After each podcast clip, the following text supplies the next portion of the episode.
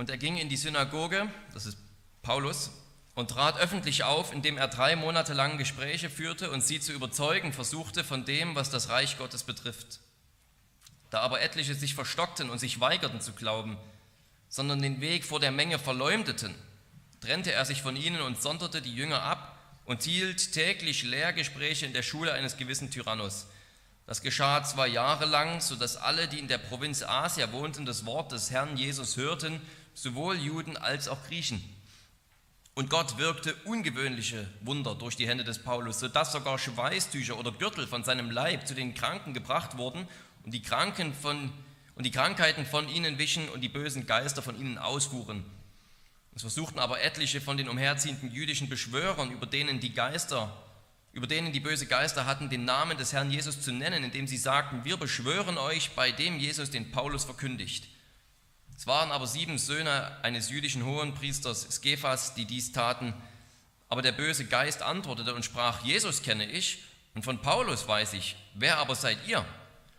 Und der Mensch, in dem der böse Geist war, sprang auf sie los und er überwältigte sie und zeigte ihnen dermaßen seine Kraft, dass sie entblößt und verwundet aus jenem Haus flohen. Das aber wurde allen bekannt, die in Ephesus wohnten, sowohl Juden als auch Griechen, und die Furcht fiel auf sie alle, und der Name des Herrn Jesus wurde hoch gepriesen. Und viele von denen, die gläubig geworden waren, kamen und bekannten und erzählten ihre Taten. Viele aber von denen, die Zauberkünste getrieben hatten, trugen die Bücher zusammen und verbrannten sie vor allen. Und sie berechneten ihren Wert und kamen auf 50.000 Silberlinge. So breitete sich das Wort des Herrn mächtig aus und erwies sich als kräftig. Nachdem aber diese Dinge ausgerichtet waren, nahm sich Paulus im Geist vor, zuerst durch Mazedonien und Achaia zu ziehen und dann nach Jerusalem zu reisen, indem er sprach, wenn ich dort gewesen bin, muss ich auch Rom sehen. Und er sandte zwei seiner Gehilfen, Timotheus und Erastus, nach Mazedonien und hielt sich noch eine Zeit lang in der Provinz Asia auf. Aber um jene Zeit entstand ein nicht unbedeutender Aufruhr um des Weges willen, denn ein gewisser Mann namens Demetrius, ein Silberschmied, verfertigte silberne Tempel der Diana und verschaffte den Künstlern beträchtlichen Gewinn. Diese versammelte er samt den Arbeitern desselben Faches und sprach, ihr Männer, ihr wisst, dass von diesem Gewerbe unser Wohlstand kommt. Und ihr seht und hört, dass dieser Paulus nicht allein in Ephesus, sondern fast in ganz Asia eine ganze Menge überredet und umgestimmt hat, indem er sagt, dass es keine Götter gebe, die mit Händen gemacht werden. Aber es besteht nicht nur die Gefahr, dass dieses unser Geschäft in Verruf kommt, sondern auch, dass der Tempel der großen Göttin Diana für nichts geachtet und zuletzt auch ihre Majestät gestürzt wird, die doch ganz Asia und der Erdkreis verehrt. Als sie das hörten, wurden sie voll Zorn und schrien, groß ist die Diana der Epheser. Und die ganze Stadt kam in Verwirrung und sie stürmten einmütig ins Theater und zerrten die Mazedonier, Mazedonier Gaius und Aristarchus, die Reisegefährten des Paulus, mit sich. Als aber Paulus unter die Volksmenge gehen wollte, ließen es ihm die Jünger nicht zu. Auch etliche der Asiarchen, die ihm wohlgesonnen waren, sandten zu ihm und baten ihn, sich nicht ins Theater zu begeben. Hier schrie nun alles durcheinander, denn die Versammlung war in größter Verwirrung und die Mehrzahl wusste nicht, aus welchem Grund sie zusammengekommen waren. Da zogen sie aus der Volksmenge den Alexander hervor, da die Juden ihn vorschoben. Und Alexander gab mit der Hand ein Zeichen und wollte sich vor dem Volk verantworten. Als sie aber vernahmen, dass er ein Jude sei, schrien sie alle wie aus einem Munde etwa zwei Stunden lang, groß ist die Diana der Epheser. Da beruhigte der Stadtschreiber die Menge und sprach, ihr Männer von Ephesus, wo ist denn ein Mensch, der nicht wüsste, dass die Stadt Ephesus die Tempelpflegerin der großen Göttin Diana und des vom Himmel gefallenen Bildes ist. Da nun dies unwidersprechlich ist, so solltet ihr euch ruhig verhalten und nichts Übereiltes tun. Denn ihr habt diese Männer hergeführt, die weder Tempelräuber sind, noch eure Göttin gelästert haben.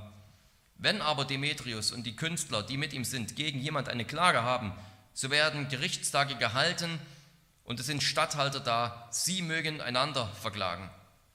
Habt ihr aber ein Begehren wegen anderer Angelegenheiten, so wird es in der gesetzlichen Versammlung erledigt werden. Denn wir stehen in Gefahr, dass wir wegen des heutigen Tages des Aufruhrs angeklagt werden, weil kein Grund vorliegt, womit wir diese Zusammenrottung entschuldigen könnten. Und als er das gesagt hatte, entließ er die Versammlung. Wort des lebendigen Gottes. Stellen wir uns einmal ein Spinnennetz vor, so ein klassisches, wie es hier auch heute Morgen schon wieder in der Tür hing, was also so schön kreisförmig um ein Zentrum geformt und aufgebaut und gewoben wurde. Und wenn in so einem Spinnennetz an einer Stelle, egal wo in dem Spinnennetz, eine kleine Fliege landet, so wird die Auswirkung dieser Landung, dieses Aufpralls im ganzen Netz gespürt. Und die Spinne, wo auch immer sie sich befindet, meistens sitzt sie in der Mitte, weiß sofort, wo es zum Aufprall kam und dass es zum Aufprall kam und kann, auf die, kann sich auf die Fliege stürzen. Und häufig ist unser Leben in unserer Kultur so, häufig ist unsere Kultur, unsere Gesellschaft wie so ein Spinnennetz, wo alles miteinander verwoben ist und alles miteinander verbunden ist. Und in der antiken Welt war das, was in gewisser Weise alles zusammenhielt, unter anderem die Magie, der Zauber. Es war eine Welt, in der man darauf vertraut hat, dass man die Götter durch Opfer umstimmen konnte, man hat Opfer gebracht in der Hoffnung, dass die Götter eingreifen und helfen. Es war eine Welt der Talismane, es war eine Welt der Zaubersprüche, der Glücksbringer und jeder Form von Magie. Und mit Magie meine ich, dass, dass man geglaubt hat, dass man übernatürliche Kräfte manipulieren kann, dass man durch die richtigen Tricks und Kniffe, durch die richtigen Formeln, durch die richtigen Geister, wenn man sie anruft, durch die richtigen Opfer sich die übernatürlichen Kräfte zunutze machen kann und manipulieren kann zum eigenen Vorteil, um eben das gesellschaftliche Leben wieder aufzubessern, um, sein eigenes, um seine eigene Gesundheit wieder zu regenerieren, wenn man krank war, um die eigene Firma wieder in die schwarzen Zahlen zu bringen, wenn es schlecht aussah. Für alles war es vorgesehen und gab es irgendwelche Arten, wie, wir, wie man damals durch mehr oder weniger magische Rituale, also alles, was eben sozusagen mit der Manipulation übernatürlicher Kräfte zu tun hat. Für alles gab es irgendein ein Heilmittel. Und genau in eine solche Welt, von der Ephesus ein Zentrum war, kommt Paulus als die kleine Fliege hineingeflogen. Er kommt in dieses Netz als kleine Fliege mit der Predigt vom Reich Gottes. Und Ephesus das müssen wir uns vorstellen wie Frankfurt oder wie Berlin. Es war eine entscheidende Stadt, so entscheidend wie Jerusalem oder Athen mit ca. 200.000 Einwohnern zur damaligen Zeit, als Paulus da war und damit eine der größten Städte des römischen Reiches. Und ein Grund, warum dieser Ort auch so wichtig war, ist, dass der Tempel der Artemis dort stand, kurz das Artemisium, Mesion. Und es ist eines der sieben Weltwunder der Antike, wie ihr vielleicht wisst. Also ein wirklich imposanter Tempel, der auch zur damaligen Zeit als ein Tempel benutzt wurde. Das heißt, dort wurden regelmäßig, wurde die Diana verehrt, dort wurden Opfer dargebracht. Zugleich war aber dieser Tempel auch ein Zentrum des ganzen kulturellen Lebens. Es war eine Bank, es war ein Stadtarchiv und es war ein Asylort für flüchtige Sklaven und Schuldner und so. Also es war eine wirklich wichtige Säule der Kultur der Stadt. Und wie der Demetrius das sagt, jeder in ganz Kleinasien, also was die heutige Türkei ist, wusste von dem Status der Stadt Ephesus.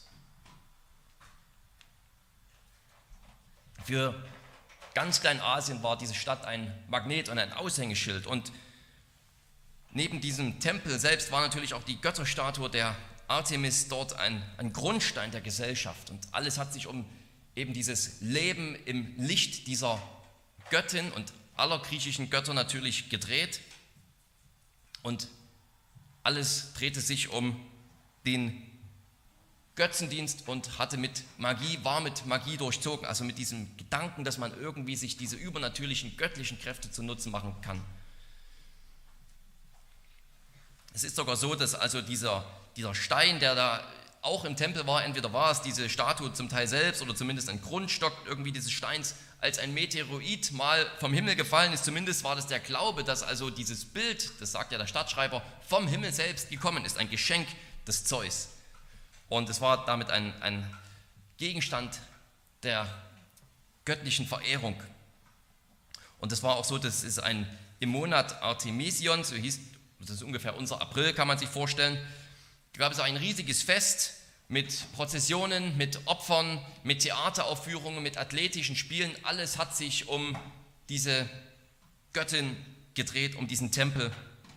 Und wie gesagt, die ganze Kultur, die war wie ein großes Spinnennetz, wo alles miteinander verwoben ist und alles sozusagen durchdrungen ist von ja, einer Weltanschauung und einer, einer Lebensführung, die beeinflusst ist von, von Magie, von eben einer, einer Ideologie, einer Weltanschauung, wo man denkt, man kann sich diese übernatürlichen Kräfte zu Nutzen machen durch Manipulation, also durch Rituale und so weiter. Und Paulus kommt in dieser Stadt mit seiner Botschaft vom Reich Gottes, dass das Reich Gottes gekommen ist durch den jüdischen Messias, Jesus von Nazareth. Mit ihm kommt also, mit Paulus kommt diese Botschaft in die Stadt von einem, der tatsächlich vom Himmel herabgekommen ist für unser Heil und das ewige Leben, um das Leben zu bringen. Hier prallen zwei Welten aufeinander, die Welt der Götter, die Welt der Magie, die Welt des Aberglaubens auf der einen Seite und die Welt Gottes und des Reiches Gottes auf der anderen Seite. Zwei Welten, zwei Realitäten prallen aufeinander, die von echten Gegensätzen geprägt sind und wir wollen uns diese Gegensätze in drei Punkten ansehen.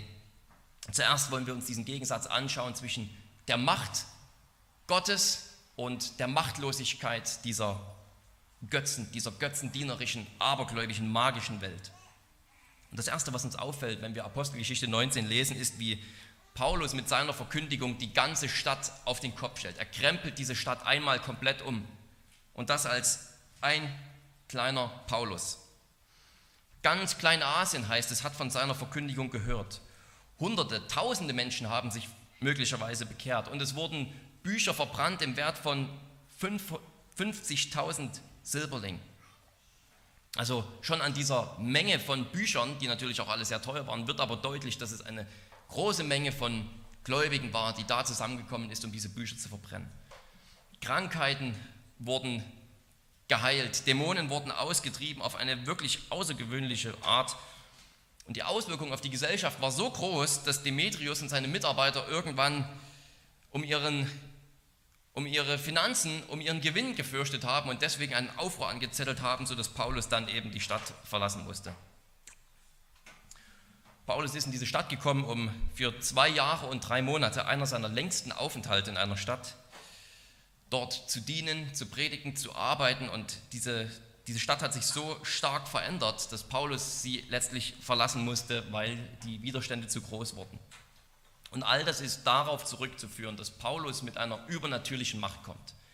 Vielleicht ist er nur eine kleine Fliege, die in ein großes, undurchdringliches Spinnennetz hineinfliegt, aber er fliegt dort nicht hinein als kleine Privatperson, sondern als Diener des lebendigen Gottes. Und Paulus kommt natürlich nicht mit Magie, sondern als Diener Gottes. Und darum ist Vers 11 so wichtig, wo es heißt, dass ungewöhnliche Wunderwerke von Gott getan wurden durch die Hand des Paulus. Gott hat diese Wunder vollbracht durch die Hand des Paulus. Paulus war das Werkzeug Gottes, aber Gott ist der, der dort in diese Stadt gekommen ist, um sie umzukrempeln. Es ist sogar möglich, dass Paulus nicht einmal selbst auf die Gedanken kam, nehmt doch einfach meine Schweißtücher und legt sie auf Kranke, sondern dass, dass die Idee war von Leuten, die eben in einer Welt voller Magie und Aberglauben aufwachsen. Eine Stadt, die so durchdrungen ist von einem Götterkult, Götzenkult. Da kommen Leute leicht auf die Idee, dass sie sagen, Paulus hat solche geistliche Kraft und er dient einer solch großen und mächtigen Gottheit, dass vielleicht sogar seine Schweißtücher genutzt werden können, um Kranke wieder gesund zu machen. Man muss sich das einmal vorstellen, das sind, das sind die Schweißtücher, die Paulus wahrscheinlich um den Kopf gewickelt hatte, wenn er seine Arbeit als Zeltmacher gemacht hat, damit ihm der Schweiß nicht ins Gesicht, nicht in die Augen reinläuft, dann hat man diese Tücher genommen und irgendwie auf Kranke gelegt und die sind tatsächlich davon gesund geworden. Das klingt für uns total wirklich außerirdisch, abgefahren. Es klingt wie römisch-katholischer Reliquienkult. Aber hier war es wirklich passiert, weil es die Kraft Gottes war. Also Die Tatsache, dass es möglicherweise nicht Paulus Idee war, heißt nicht, dass es nicht funktioniert hat. Lukas beschreibt das sogar sehr klar. Man hat diese Schweißtücher auf die Kranken gelegt und die Krankheiten sind von ihnen gewichen. Das erinnert uns an Jesus selbst, von dem es heißt, dass eine Frau nur sein Gewand anfassen wollte, in dem Glauben, dass sie dadurch schon gesund wird. Und dann ist es auch so passiert. Wie gesagt, es ist möglich, dass es gar nicht Paulus eigene Idee war, sondern die Idee von ganz jungen Christen im Glauben, die eben in einer Welt des Aberglaubens und der Manipulation magischer Kräfte sozusagen aufgewachsen sind. Und Gott lässt sich herab. Gott lässt sich herab tatsächlich auf außergewöhnliche Weise, selbst für apostolische Standards, hier zu wirken, um diesen Menschen zu zeigen, welche Kräfte, welche Götter, welche Götzen ihr auch immer verehrt, welche Möglichkeiten eure Exorzisten und Magier haben. Der Gott, den Paulus verkündigt, der ist viel stärker. Er übertrifft sie locker. Er übertrifft sie alle. Sie sind alle machtlos gegen Gott. Und gleichzeitig erfahren wir dann direkt in der nächsten Geschichte, dass dieser Gott eben nicht manipulierbar ist wie die Götzen, ja, gerade wenn man denkt, dass man so etwas wie eine Reliquie hat in den Schweißtüchern des Paulus, die vielleicht mittlerweile auch in irgendeiner römisch-katholischen Kirche hängen, wer weiß. Gerade wenn man meint, man hätte so eine Reliquie, die man jetzt nur noch anfassen braucht und dann bringt sie das Leben, die man nur noch küssen braucht und man hat die Sündenvergebung, dass es sozusagen einen Automatismus gibt in diesen Schweißtüchern des Paulus, dass die Kraft Gottes manipulierbar ist für uns, wie wir es wollen, um sie in unserem Willen anzupassen. Gerade dann kommt diese Geschichte von den Söhnen des Gephas, die versucht haben, den Namen Jesu als eine Austreibungsformel zu gebrauchen. Diese Formulierung, ich beschwöre dich im Namen Jesu oder des Jesus, den Paulus predigt. Diese Beschwörungsanrufung ist eine typische Anrufung, die eben Exorzisten damals gebraucht haben und sie haben irgendeine Gottheit angerufen und beschworen, um Dämonen auszutreiben und sie denken, sie können hier den Namen Jesu einfach benutzen, nur weil Jesus es gefällt, durch Paulus übernatürliche Wunder zu vollbringen. Sieben Männer, die versuchen, einen Dämonen auszutreiben, indem sie Jesu Namen wie eine Zauberformel gebrauchen. Und der Dämon, der kann nur lachen. Jesus kenne ich. Wer Paulus ist, weiß ich, aber wer seid ihr? Und es geht völlig nach hinten los. Hüten wir uns davor, Gott als einen Wunschautomat zu verstehen, wo wir oben nur einen Euro reinschmeißen müssen, um zu bekommen, was wir wollen. Gott ist nicht manipulierbar, wenn du nur die richtigen Worte im Gebet findest. Vielleicht denken wir manchmal so, wenn ich das im Gebet genau so formuliere, dann ist das eine Idee, der Gott wirklich nachkommen muss. Als wäre er nicht allmächtig und allwissend, als wüsste er nicht sowieso schon viel besser, was wir brauchen, als wir selbst wissen. Gott ist nicht manipulierbar, wenn wir noch irgendwie ganz schnell eine gute Tat vor unseren Gebeten tun und denken, oh, jetzt habe ich aber doppelten Gebetsbooster und Gott muss mich erhören. Gott gibt uns nicht, was wir wollen, wann wir es wollen. Es gibt keine christlichen Glücksbringer, auch keine Kreuzketten, die wir vielleicht so gerne tragen. die Welt, und das steckt vielleicht immer noch auch in uns ein bisschen drin, denkt, dass Gott wirklich dann groß und wunderbar ist, wenn er eben manipulierbar ist, wenn ich ihn handhaben kann und er dann genau das tut, was meinen Vorstellungen und meinen Wünschen entspricht. Er hat einmal einen Dämon ausgetrieben und geheilt, dann muss er das doch auch immer wieder tun können. Und dann ist er wirklich groß, wenn er nach meiner Pfeife tanzen kann und immer genau auf meinen Befehl reagiert, dann weiß ich, er kann wirklich handeln. Er weiß genau, was ich will, was ich brauche und handelt dann auch kräftig. Was für ein wunderbarer Gott. Das ist das Wohlstandsevangelium, liebe Gemeinde. Gott kann mir einen Mercedes schenken. Wow, was für ein Gott ist das? Wenn Gott mich vom Krebs heilt, dann weiß ich, dass Gott wirklich da ist. Dass er wirklich der Herr ist. Du musst nur die richtige Formel sagen. Du musst nur genug glauben und zack. Und in Apostelgeschichte 19 sehen wir einerseits, dass es für Gott nichts gibt, was unmöglich ist, dass er sogar so banal und fast schon zu banal hier klingt, dass er sogar durch Schweißtücher Kranke gesund macht und Dämonen austreibt.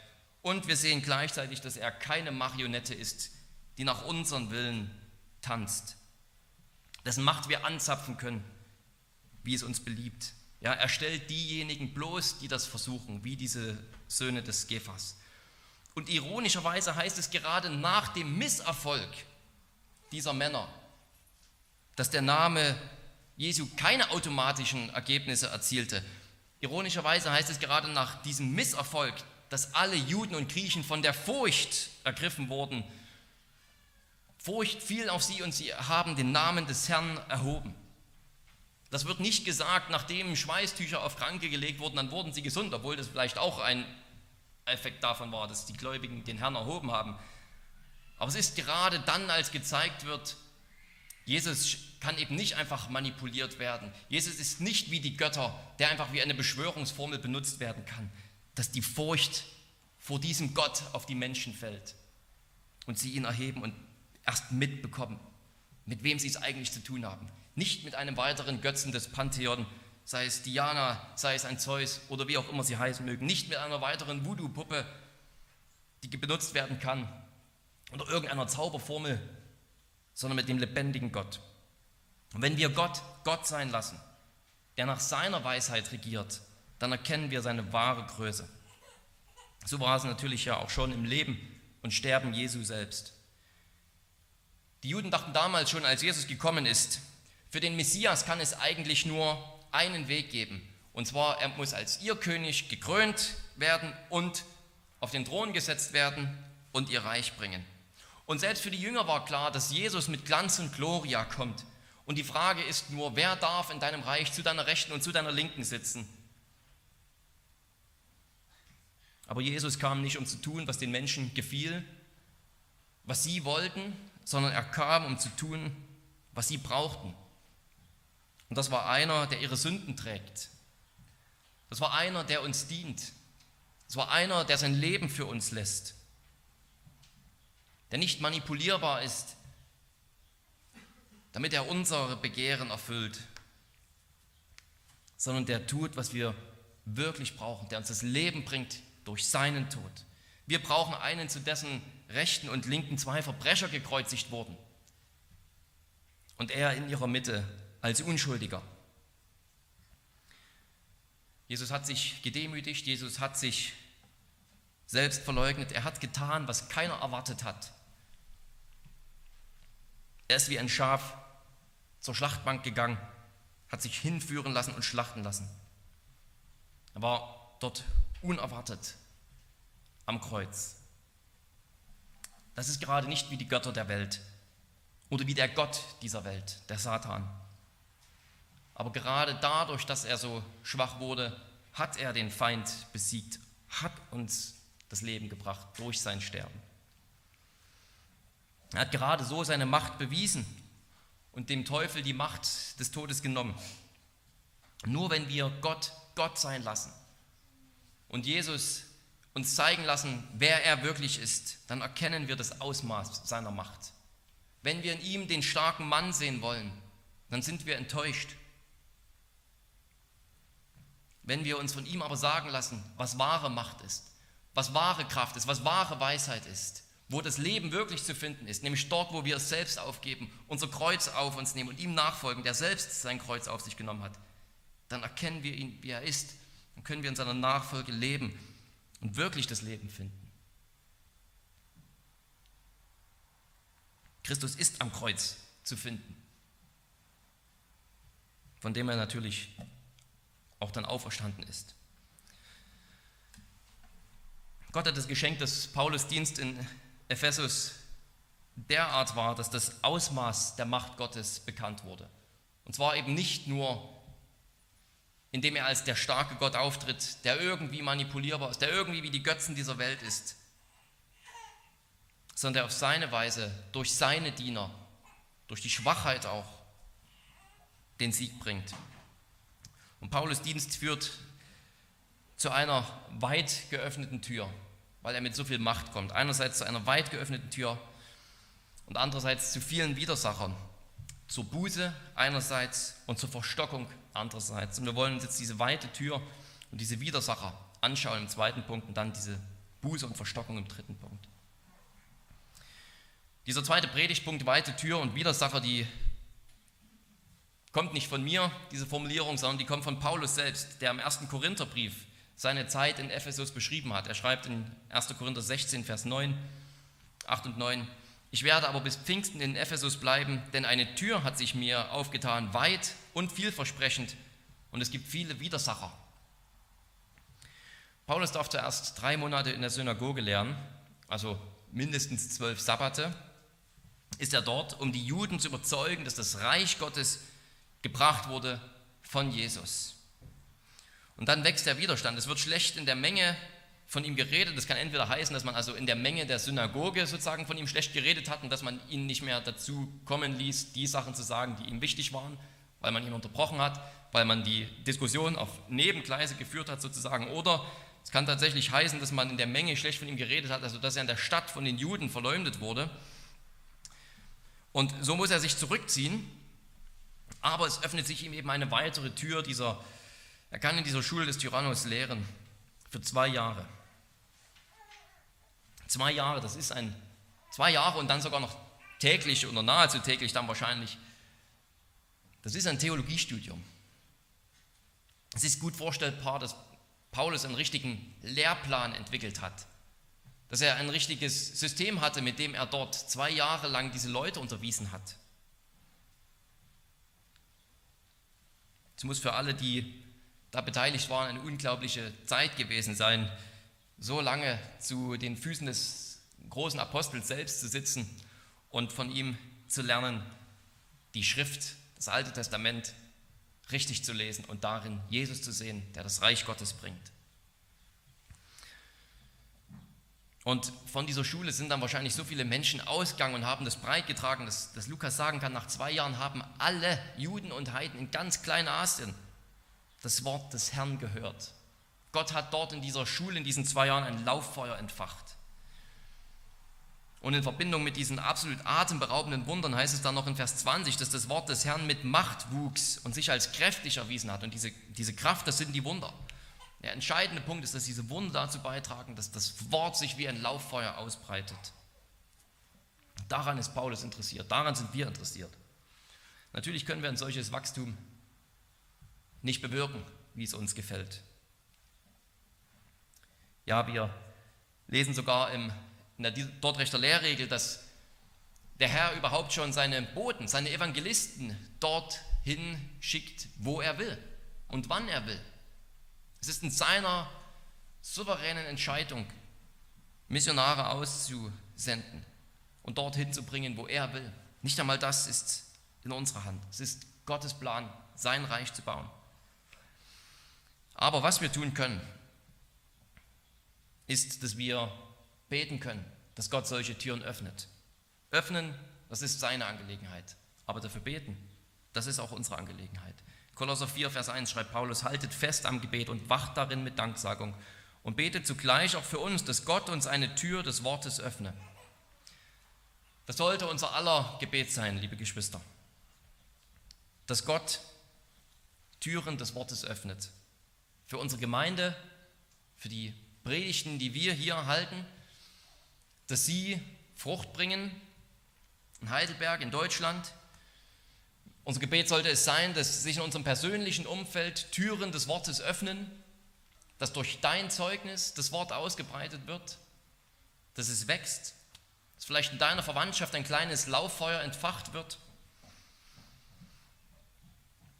Das ist unsere Aufgabe. Unsere Aufgabe ist die Treue, die Treue im Kleinen, das treue Gebet für das Wachstum der Gemeinde. Die Treue, jeden Sonntag zum Gottesdienst zu erscheinen, wo treu das Wort gepredigt wird. Die treue Familienandacht, das treue Zeugnis mit dem Gebet, der Herr möge das Wort laufen lassen und die Tür des Wortes öffnen. Wann und welchem Maß Widerstand kommt, das ist dann genauso in Gottes Hand, wie auch das Wachstum des Wortes. Und wie er uns davon erretten will, von dem Widerstand, ist auch Gottes Angelegenheit. Von den Juden wurde Paulus öffentlich verleumdet und Demetrius hat sogar einen Aufruhr angezettelt. Und wir können uns gar nicht vorstellen, wie das war, aber vermutlich waren tausende Leute an diesem Aufruhr beteiligt. Sie sind zusammen in dieses Theater der Stadt gezogen, was wahrscheinlich ungefähr bis zu 24.000 Leute, Leuten Platz bot. Und dort sind sie hingezogen und dann heißt es sogar, dass unzählige Leute aus der Stadt sich mitreißen lassen haben. Die wussten überhaupt nicht, warum sie mitziehen. Die haben sich einfach anstecken lassen vom Zorn der wenigen, um dann zu schreien, groß ist die Diana der Epheser. Tausende Leute müssen hier wie wild durch die Straßen von Ephesus gezogen sein, ausgelöst von dieser Kraft Gottes, von seiner kräftigen Botschaft vom Reich Gottes. Und Paulus selbst wurde davon abgehalten, die Menge überhaupt zu beruhigen. Und aber Gaius und Aristarchus wäre es beinahe an den Kragen gegangen. Und hier kam die, äh, die Rettung interessanterweise von einem Stadtbeamten, der den Aufruhr nicht deswegen beendet hat, weil er Christ war. Er argumentiert ja gerade, dass die Göttlichkeit, der göttliche Charakter der Diana überhaupt nicht angezweifelt werden kann und dass der Status der Stadt Ephesus unantastbar ist. Er stoppt den Aufruhr nur deswegen, weil die römische Politik solches Chaos überhaupt nicht gerne sieht. Einen unbegründeten Aufruhr von Tausenden von Menschen in einer solchen Stadt. Dieser Stadtschreiber, der beendet diesen Aufruhr aus Selbstschutz. Und er sagt, der Demetrius und alle, die ein Problem haben mit Paulus, mit Gaius und allen Christen, die da irgendwie beteiligt sind, die können den normalen juristischen Weg einschlagen. Ja, in Gottes Vorsehung kam hier die Rettung von ganz unerwarteter Stelle. Auch das ist Gottes Wirken, Gottes Souveränität. Insgesamt hat man schon den Eindruck, obwohl Demetrius diese Sache einigermaßen übertreibt, weil es ihm ja nur ums Geld ging de facto, hat er die Sache doch fast genauer erfasst als der Stadtschreiber. Seine Arbeit, die Arbeit des Demetrius und seiner ganzen Silberschmiede, die gerät in dem Maße in Verruf, in dem sich die Menschen zu Christus bekehren. Und der Tempel der Artemis, der wird in dem Maße verachtet, in dem die Menschen merken, dass es alles Menschenwerk ist, was sie dort anbeten, was sie dort verehren und besuchen und dass der wahre Gott Himmel und Erde gemacht hat und nichts von uns braucht, sondern uns vielmehr Leben und Atem gibt, wie Paulus es in Apostelgeschichte 17 schon den Athenern sagt. Im Gegenteil merken die Menschen immer mehr. Er ruft uns zur Umkehr auf, dass wir ihm allein folgen und Jesus, den er von den Toten auferweckt hat. Das hat Demetrius schon richtig verstanden dass die Botschaft, die Paulus bringt, auch wenn er kein Tempelräuber ist, auch wenn er keinen Aufruhr selbst anzettelt, nichts liegt Paulus ferner, dass seine Botschaft an den Grundsäulen dieser Kultur rüttelt, dass seine Botschaft dieses Potenzial hat, das ganze Spinnennetz sozusagen einzureißen, die ganze Welt der Magie, der Manipulation göttlicher Kräfte. Und das ist das Anliegen des Lukas. Will uns deutlich machen, hier prallen zwei Welten aufeinander, zwei Kräfte. Gott und sein Reich, die echte Macht haben, die Welt und der Teufel, die zwar gegenüber Gott machtlos sind, aber doch mit eiserner Hand die Menschen festhalten. Und es muss, es muss zur Kollision kommen. Es geht nicht anders. Der Schöpfer, der uns mit sich versöhnt durch seinen lieben Sohn, und die Heidenreligion auf der anderen Seite, wo man die Opfer, wo man die Götter befriedigen will durch Opfer, durch Zauber, durch Rituale. Wo alles davon verwoben ist, dass der Mensch sich selbst helfen muss. Das muss kollidieren. Paulus und die Predigt vom Reich Gottes, das mag nur wie eine kleine Fliege sein, die in ein Spinnennetz hineinfliegt. Aber für alle, die aufmerksam aufpassen. Für alle, die aufmerksam diese zwei Jahre verfolgt haben, ist völlig klar, dass dieses Netz weg muss und dass dieser Aufprall der Fliege, dieser kleinen, scheinbar so unbedeutenden Fliege des Paulus, dass dieser Aufprall dieses ganze Netz sozusagen ins Bröckeln bringt. Das Fundament des Tempels ins Bröckeln bringt, weil ein neuer Tempel da ist, der Tempel Gottes, die Gemeinde. Und andererseits, das ist auch klar, in dem Moment, wo diese Fliege in diesem Netz landet, geht die Spinne drauf los. Die Widersacher, die kommen. Die kann man nicht aufhalten. Es gibt nur zwei Optionen. Es gibt Umkehr oder es gibt Verstockung. Das wollen wir uns zum Schluss anschauen. Paulus hatte kein Interesse, die gesellschaftliche Ordnung umzustürzen, aufzulösen.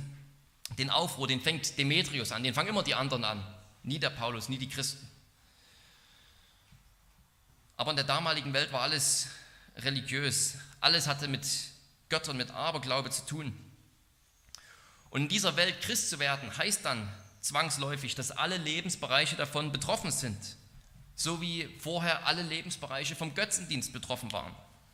Ob es die Ehe ist, die Liebesbeziehungen, das Business, die Firma, die Gesundheit, alles war durchdrungen von Aberglauben, von Götzendienst. Und jetzt hier auf einmal den Götzendienst rauszunehmen und Nachfolge Gottes einzufügen, bedeutet, dass in allen Lebensbereichen eine Veränderung stattfinden muss. Alles wird nun durchdrungen mit einem neuen Leben, einer neuen Priorität, einer neuen Nachfolge.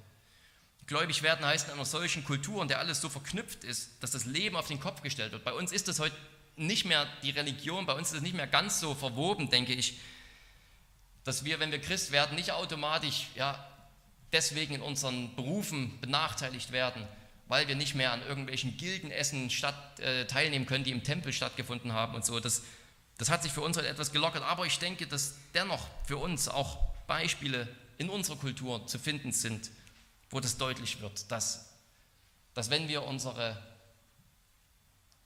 unsere Nachfolge ändern, unsere Loyalität Gott geben statt den Götzen, dass alles auf den Kopf gestellt wird. Vielleicht ist es heute die Sexualität, heute ist es vielleicht der Sex. Jesus nachzufolgen, das bedeutet für uns eine neue Sicht auf das Thema Sexualität zu bekommen. Und das bedeutet in unserer Gesellschaft, die so übersexualisiert ist, überall anzuecken. Gerade jetzt im Monat Juni merken wir das im sogenannten Pride Month, wo wir nirgendwo mehr hinschauen können und ohne nicht eine Regenbogenflagge zu sehen. Es mag eine amerikanische Erfindung sein, aber die ist in Deutschland mittlerweile ganz angekommen, dass die großen Firmen ihre Logos in den sozialen Medien mit der Regenbogenflagge untermalen. Und bei meiner Bank war es jetzt so, dass das Ladesymbol beim, beim Online-Banking nicht mehr nur ein kleiner Kreis ist, sondern ein drehender Regenbogen. Es gibt nichts mehr, kaum ein Lebensbereich, wo das nicht reinkommt. Es ist wie eine Parade für die Artemis. Und die ganze Kultur macht mit und wehe dir, du machst nicht mit. Wehe dir, du tanzt nicht mit um dieses goldene Kalb. Im Supermarkt bei uns war es neulich so, dass auf bestimmte Produkte, wenn du sie gekauft hast, automatisch, ob du es wolltest oder nicht, ein geringer Prozentsatz, ein Cent oder was, an irgendeine Institution ging, die eben Transsexualität und die ganze Gender-Ideologie gefördert hat. Kein Lebensbereich ist davon frei. Nicht mal der Sport in unseren eigenen Schulen, wie es immer mehr so wird. Weil mittlerweile die, die ganze menschliche Identität, so wie sie damals ganz und gar durchdrungen und aufgesogen war mit Götzendienst und mit, mit Aberglaube, mit Magie, so ist sie heute ganz und gar sexualisiert, sodass man sich eben sogar meint, aussuchen zu können, welches Geschlecht man hat und mit welchen Pronomen man angesprochen wird.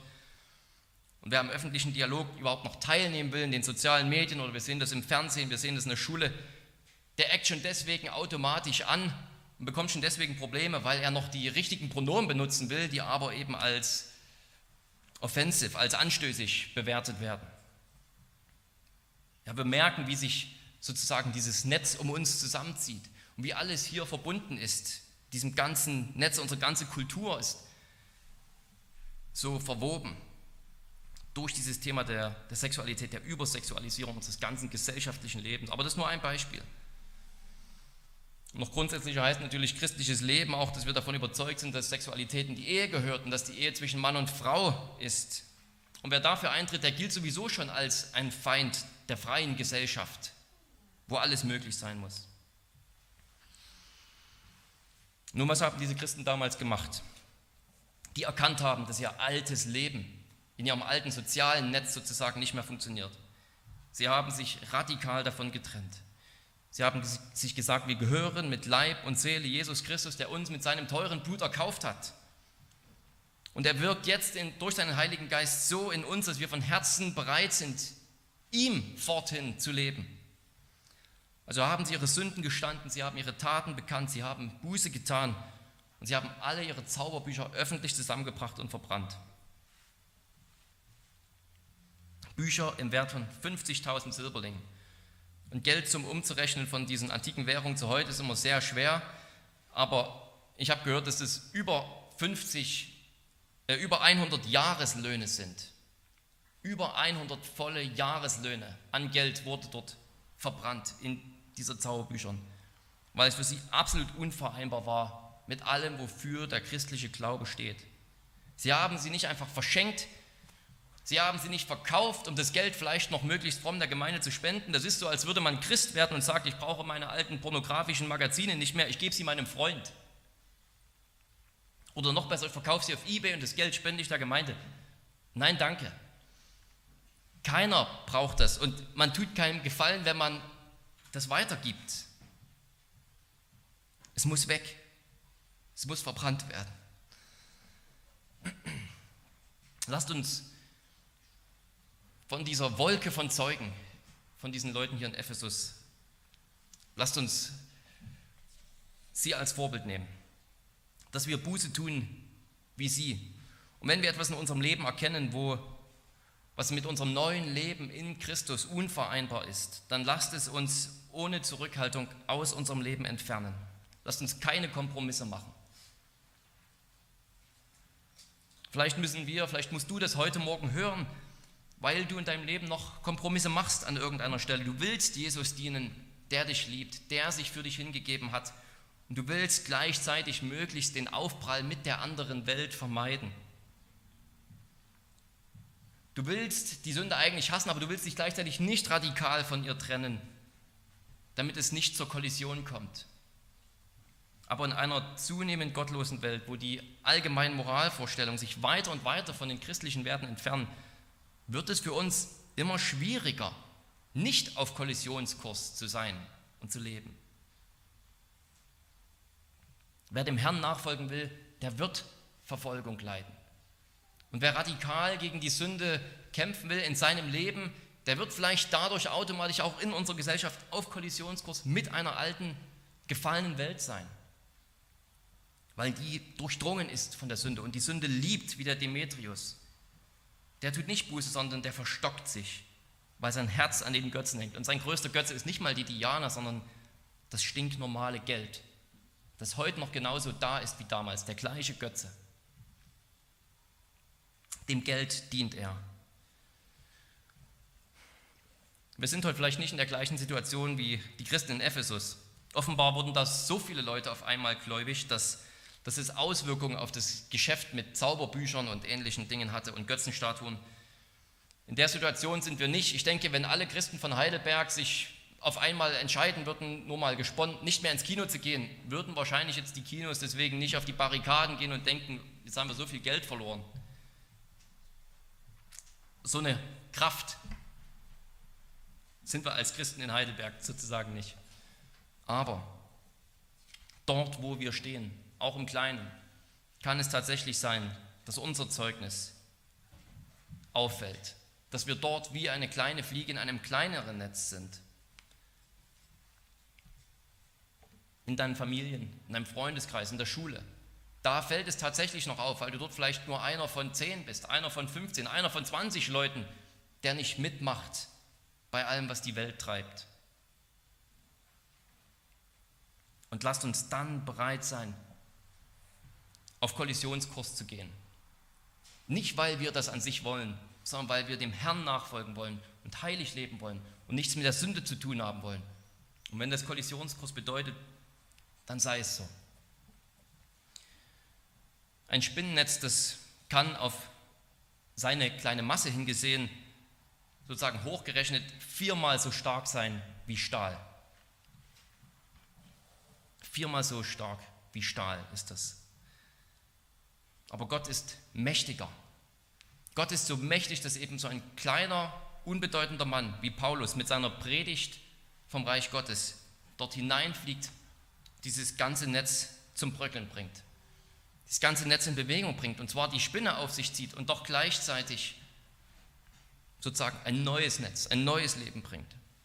Und genauso ist es mit uns.